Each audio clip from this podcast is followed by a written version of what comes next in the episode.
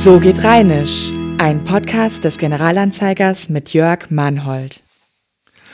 Liebe Freunde der rheinischen Muttersprache, hier ist wieder der Jörg Mannhold vom Generalanzeiger. Ich habe Ihnen wieder ein paar schöne rheinische Redensarten mitgebracht, für zuzuhören und nachzudenken. Bevor wir aber in Medias Res gehen, wie der Rheinländer so schön sagt, wir also zum Punkt kommen, möchte ich erstmal zwei Leserbriefe vorlesen.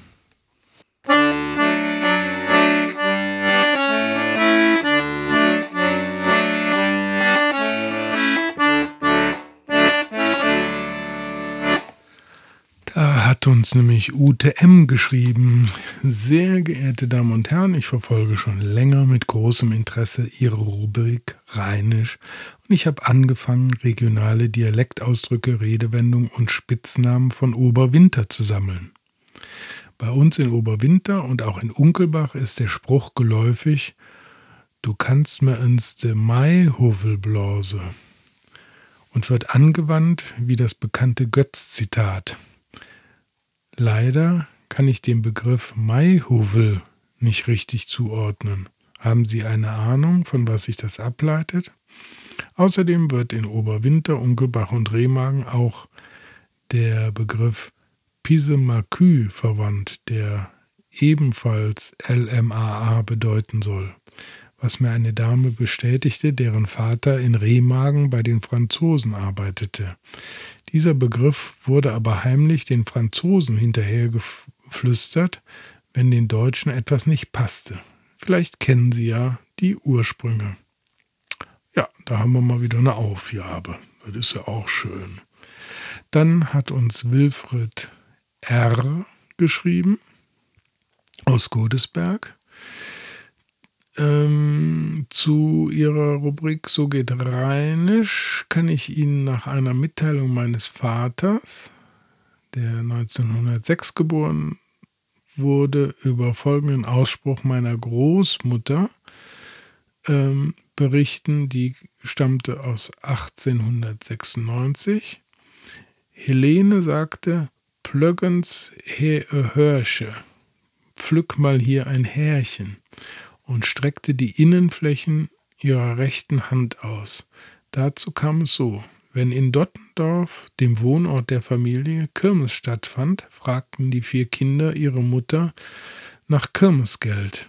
Die Hausfrau musste aber bei der Verwendung des Haushaltsgeldes scharf kalkulieren und gab den Kindern mit dem Ausspruch und der Geste zu verstehen, bei ihr sei nichts zu holen. Sie mussten also warten, bis der Vater abends von der Arbeit als Geldgeber äh, bzw. Gelderheber der Stadtwerke Bonn, Kassierer der Strom-, Gas- und Wasserrechnung von privaten Haushalten in Bar nach Hause kam, in der Hoffnung, von ihm etwas zu bekommen. So viel dazu aus Jodesberg, Malet Jod, Wilfried R. Da bedanken wir uns ganz herzlich für diese Zuschrift. Das ist eine interessante Erzählung.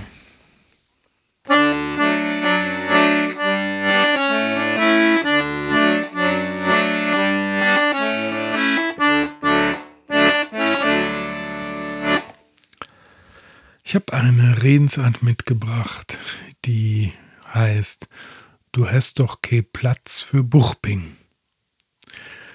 Jeder Mensch, der Wert auf gute Umgangsformen legt, weiß, dass man das Aussehen des Gegenübers nicht kommentieren sollte, jedenfalls nicht in der direkten Ansprache, denn das kann zu Verwicklungen führen. Falls ich das mal vergesse, erhalte ich einen entsprechenden fachlichen Hinweis von meiner Beziehungsberechtigten. Und das ist gut so. Also kann man generell sagen, keine Bewertung des äußeren Anscheins. Das kann ganz besonders daneben gehen, wenn man irgendwie den untrüglichen Eindruck hat, eine Dame sei in guter Hoffnung und anderen Umständen. Das aber nicht der Fall ist, ganz im Ernst. Aus dieser Nummer kommt man nie mehr raus. Wer aber dennoch ein offenes Wort seines Mitmenschen gegenüber pflegen möchte, der kann sich auf das Feld der diplomatisch fundierten Bewertungen verlegen. Der Dialekt bietet da eine ganze Fülle von Möglichkeiten. Hier befassen wir uns mit der rheinischen Redensart Du hast doch kein Platz für Buchping. Fantastisch. Wir arbeiten uns bei der Übersetzung ins Hochdeutsche mal von hinten nach vorne. Der Zentralbegriff Buchping bezeichnet medizinisch ausgedrückt sogenannte funktionelle Abdominalbeschwerden. Das drückt aber tatsächlich kaum jemand so aus, die meisten sprechen schlicht von Bauchschmerzen. Wobei sich im Dialekt das Wort Ping von Pein gleich Schmerz ableitet. Der gesamte Satz heißt dann also, du hast doch keinen Platz für Bauchschmerzen. Aber was ist damit gemeint? Man muss sich einfach mal einen Menschen vorstellen, der im wörtlichen Sinne keinen Platz hat für Bauchschmerzen. Der ist wahrscheinlich dünn, sehr dünn, unglaublich dünn, so dünn, dass nicht einmal Schmerz seinen Platz findet. Und genau das ist die Aussage. Um noch einmal einen Fachbegriff einzuführen, handelt es sich hier um einen Leptosom. Als solchen bezeichnet man gemäß der Körpertypologie einen spindeldürren Menschen mit kurzem Körper und langen Armen und Beinen. Und die sind auch noch wenig muskulös. Der Psychiater Ernst Kretschmer hat die Menschen in vier Typen eingeteilt und dem Schlachsigen, also Leptosomen, auch noch ganz bestimmte Persönlichkeitsmerkmale zugeschrieben. Menschen dieser Körperkonstitution werden als empfindlich, kompliziert und sprunghaft beschrieben. Kretschmer lebte von 1888 bis 1964 und seine Schlussfolgerung vom Körperbau auf die seelische Konstitution gilt im wissenschaftlichen Sinne inzwischen als überholt. Aber dennoch kann sich wohl niemand davon freimachen, dass man gelegentlich vom Aussehen auf das Innere eines Menschen schließt. Ein Argument mehr, sich des vorschnellen Urteils über Äußerlichkeiten zu enthalten. Denn die Psychologie des ersten Eindrucks besagt, was man im Augenblick des Kennenlernens von einem Menschen hält, hat Langzeitwirkung, auch wenn es sich als falsch herausstellt.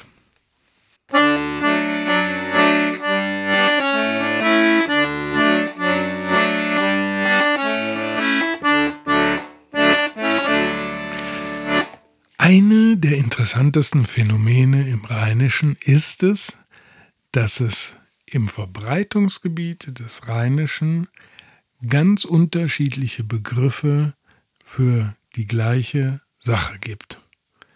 Und je bekannter ein Ding ist, desto mehr Begriffe gibt es. Ich will das mal beispielhaft zeigen und zwar an dem Wort Puttes. Puttes, der eingefleischte Rheinländer, wird wissen, was damit gemeint ist. Puttes ist ein Kartoffelteig, geriebene Kartoffeln, die in einem gusseisernen Topf mit Mettwurst, Speck und Apfel, beziehungsweise Mettwurst und Speck ähm, gebraten werden und anschließend mit Apfelkompott verzehrt werden. Das ist so ein typisches herbstlich-winterliches Gericht, wo es nicht viel Frisches gibt, aber noch die Kartoffeln aus dem Keller geholt werden können, weil sie da gut im Dunkeln, im Kühlen gelagert werden. Puttes ist jetzt ein Begriff für diesen Kartoffelteig. Es gibt aber noch ganz viele andere. Und zwar gehe ich das mal im Einzelnen durch. Es gibt Gegenden, wo der Puttes Kesselskoch heißt, also Kesselskuchen. Der heißt aber manchmal auch Knall oder Knellche, Döppekoche, Erpelsbrütche, Erpelsbrütche wäre übersetzt, äh, Kartoffelbrötchen, Diegelsknall, Puttes hatten wir, Kesselsknall, arme Leute Gans, Düppedresser, Düppedutz, Düppellabbes, Tippezappes, Martinsknall, Das ist, der Name stammt daher aus dem Befund, ja, ich hatte es gesagt, im Herbst und Winter äh, wird der gern zubereitet, also ähm, der Gewohnheit nach gerne auch zu St. Martin, deswegen Martinsknall. Aber auch Ules ist ein Begriff. Wenn man das mal grob zuordnet, ist in Alfter, also im Vorgebirge, der Kesselskoche am meisten verbreitet als Begriff. In Beul auf der Schelsig sagt man Knellche. In Wachtberg sagt man Knüles überwiegend und in Niederkassel Puttes. Das heißt nicht, dass es nicht in Niederkassel auch Menschen gibt, die das unter einem anderen Begriff kennen, aber so wie ich es jetzt aufgeführt habe, es, äh, sind die Begriffe jeweils da vor Ort am meisten verbreitet. Kesselskoche Alfter, Knelche Beul, Knüles Wachtberg und Puttes Niederkassel. Und im Grunde genommen bezeichnen diese Begriffe ein und dasselbe, diesen leckeren Kartoffelteig.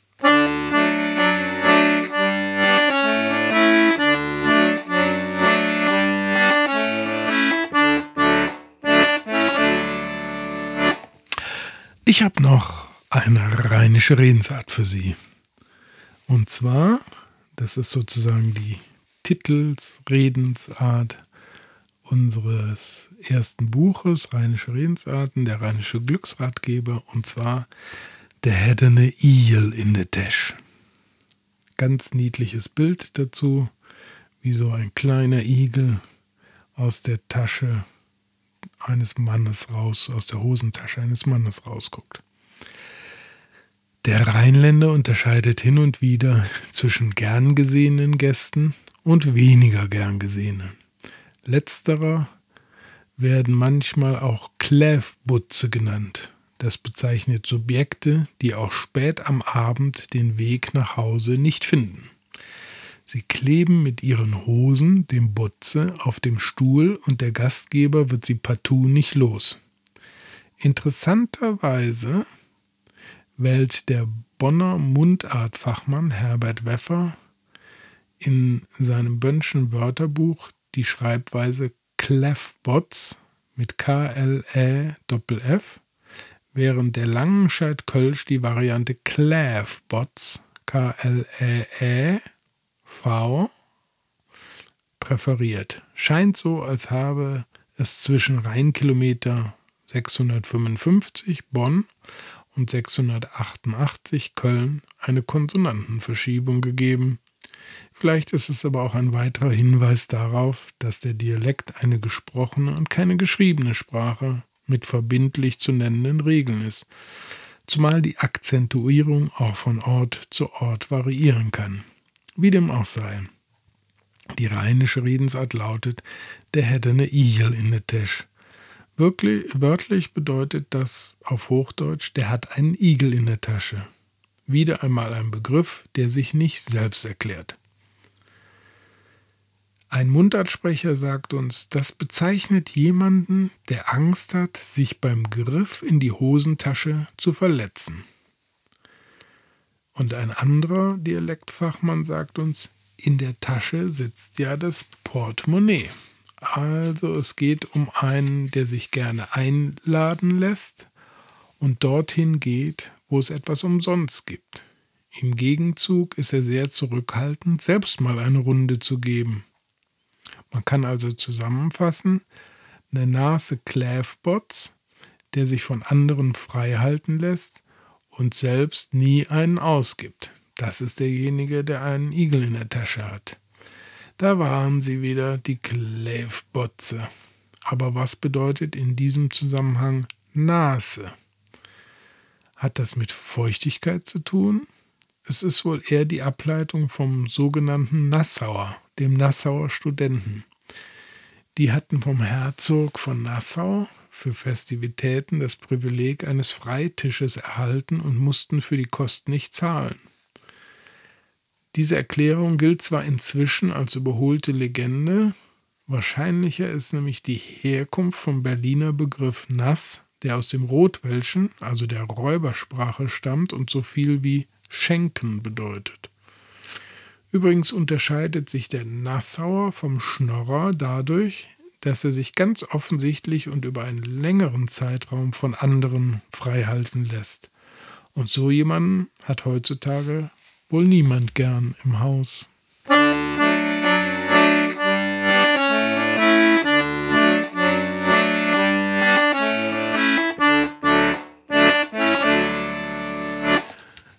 Zu was ganz Leckerem, nämlich einem Rezept aus dem Buch Kölsche Rezepte aus der Edition Colonia. Ich muss dazu sagen, ich weiß es nicht genau, ob es das noch zu kaufen gibt. Wir befassen uns heute mit den Surbunne, also sauer eingelegte Fassbohnen. Wie immer für vier Personen 650 Gramm Kartoffeln, 1 Kilo sauer eingelegte Fassbohnen, also rheinische Bohnen im Beutel, eine Zwiebel, ein Esslöffel Butterschmalz, 200 Gramm Speckwürfel, 30 Gramm Butter, Salz und Pfeffer. Die Kartoffeln schälen, waschen und vierteln, die Bohnen in einem Sieb abgießen und eventuell mit kaltem Wasser übergießen. Sie sind dann weniger sauer. Die Zwiebeln schälen und in kleine Würfel schneiden. Die Kartoffeln in Salzwasser gar kochen, die Bohnen in wenig Wasser etwa 30 Minuten bei kleiner Hitze köcheln lassen das Butterschmalz in einer Pfanne erhitzen und Speck und Zwiebelwürfel darin braten. Die Kartoffeln abgießen und mit dem Kartoffelstampfer zerstampfen. Die Butter zu den Kartoffeln geben und alles unter die Bohnen mischen. Die Speck- und Zwiebelwürfel dazugeben und mit Salz und Pfeffer abschmecken. Die sure Bunne in eine Schüssel füllen und mit Kassler Kotelett oder frischer Bratwurst sanieren. Sanieren habe ich gesagt. Servieren. Lecker.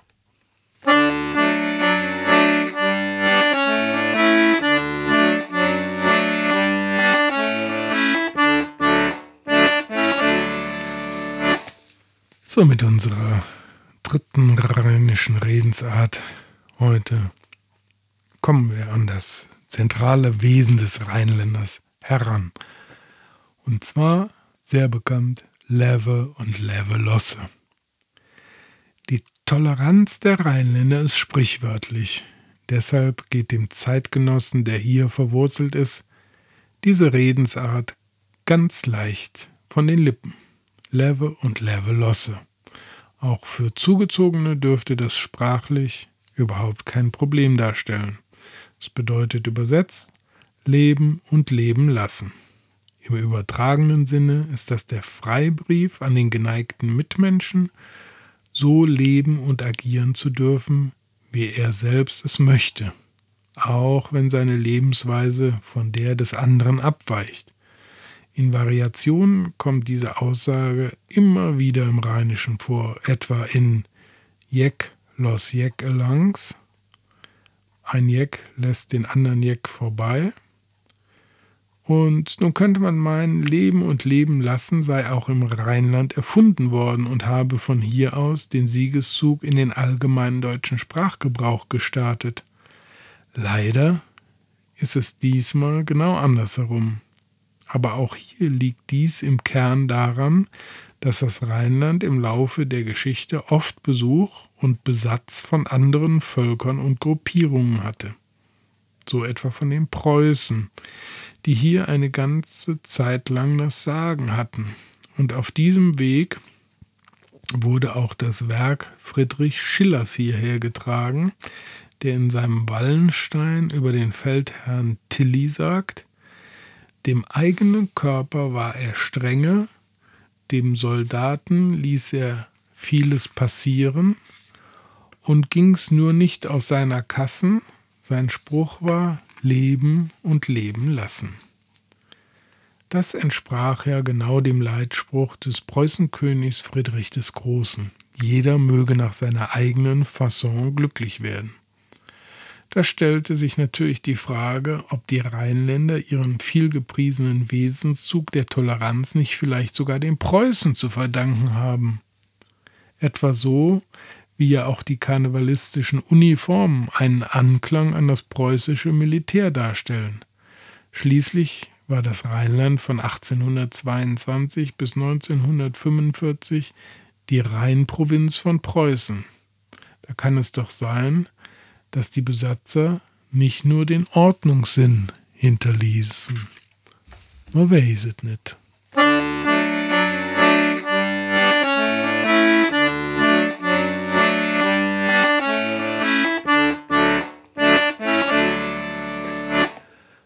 Zum Schluss, wie immer, ein Literaturhinweis, eine Literaturempfehlung. Ich habe hier was ganz Niedliches und ich muss wieder mal sagen, ich weiß nicht genau, ob es das noch gibt. Wir haben hier also einen kleinen quadratischen Vademecum, kleines Büchlein, und zwar Klassiker ob, ob. Hier sind Gedichte, Balladen und Zitate äh, aus der allgemeinen deutschen Literaturgeschichte, übersetzt ins Kölsch oder ins Rheinische, jedenfalls in den Dialekt ist erschienen im Lüttgau Verlag. Ist so klein, dass man sich eigentlich in die Tasche stecken kann. Der Lüttgau Verlag äh, ist in Blankenheim in der Eifel. Hm, das ist 2008 erschienen. Also, Mannhede Bürgschaft von Schiller, des Sängers Fluch, John Maynard, der Handschuh, der Ducker, der Erlkönig, der Königspenz, der Zauberlehrling, der Ribbeck von Ribbeck im Havelland. So geht's weiter mit, dem, mit Gedichten, Mond nach, Herbstdach, was das ist. Und auch noch gesammelte Zitate von Goethe und Schiller. Ich guck mal gerade, was wir da Schönes haben. Blut is eine ganz besondere Saft. Dat also war dem Pudel singe kän. Das ist ganz nett, wenn man es dabei hat, kann man immer mal drin schmökern. Und auf dem Klappentext steht sein oder nicht sein. Kann es sein, dass die großen Werke deutscher Dichtkunst durch die kölsche Sprach verunglimpft oder sogar ins Lächerliche gezogen werden? Kölsch ist bildhafter, emotionaler und bringt die Sache oft schnell auf den Punkt, wie zum Beispiel bei dem Zitat Der Worte sind genug gewechselt, lass mich auch endlich Taten sehen. Ob Kölsch, genug geschwart, dun. Außerdem ist Kölsch sprachwissenschaftlich eine Sprache und kein Dialekt, und wer würde sich bei einer englischen oder französischen Übersetzung schon aufregen? Somit stellt sich die Frage nicht wirklich. Außen drauf haben wir Wilhelm Tell und den Sohn und den Apfel. Das Ganze ist im lila Hardcover-Einband. Was das kostet, weiß ich nicht genau. Also, Empfehlung zum Schmökern zwischendurch, Klassiker ob Kölsch, Gedichte, Balladen und Zitate. Lüttgau Verlag, Blankenheim 2008.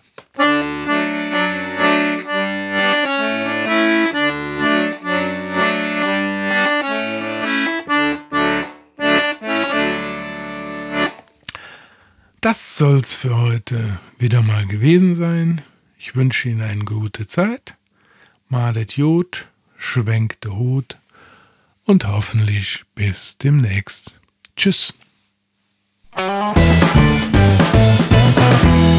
Das war So geht Rheinisch, der GA-Podcast zur rheinischen Alltagssprache.